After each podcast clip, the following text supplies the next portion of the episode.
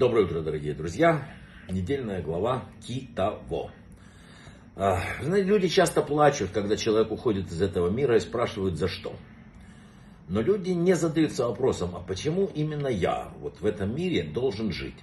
Почему именно мне, из миллионов тех, кто вот просят жизнь на Рошашана, когда будет подведен итог, выписан приговор на следующий год, почему мне должны дать э, именно жизнь?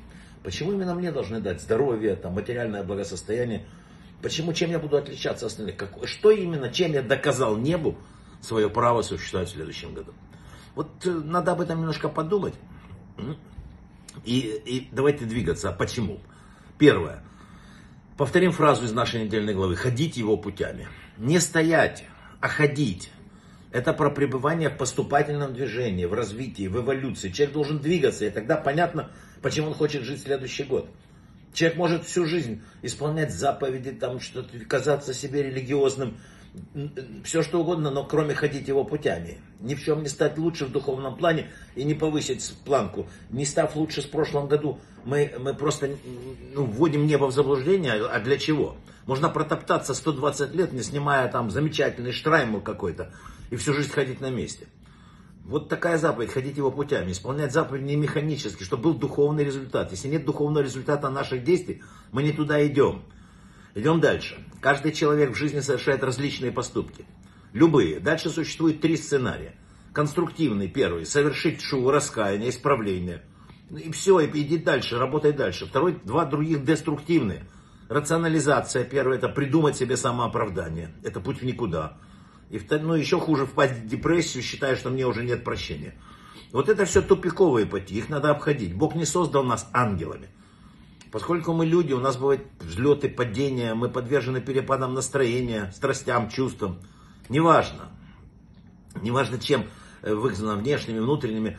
Э, надо жить проще. Проще. Не надейтесь, что все дни будут похожи один на другой. Не ждите совершенства от самих себя в том числе. К совершенству надо двигаться, а не достигать его.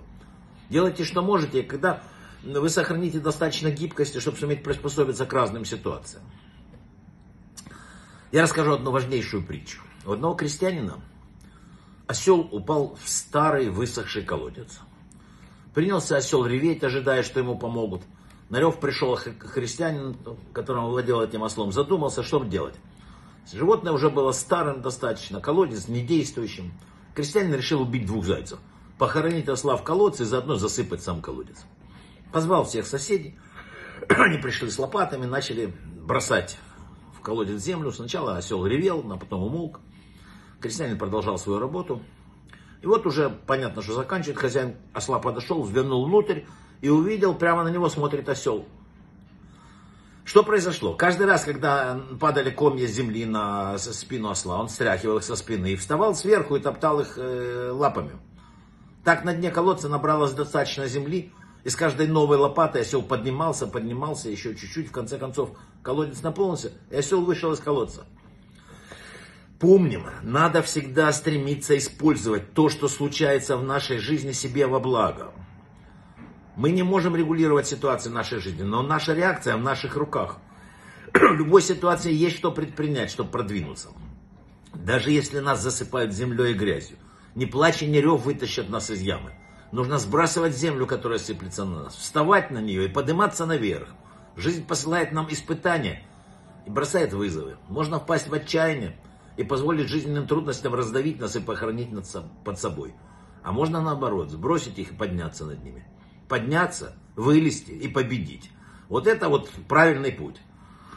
Надо поднимать глаза в молитве и просить Творца, что Он помог нам подняться и победить. Брахава от слаха всего самого-самого лучшего.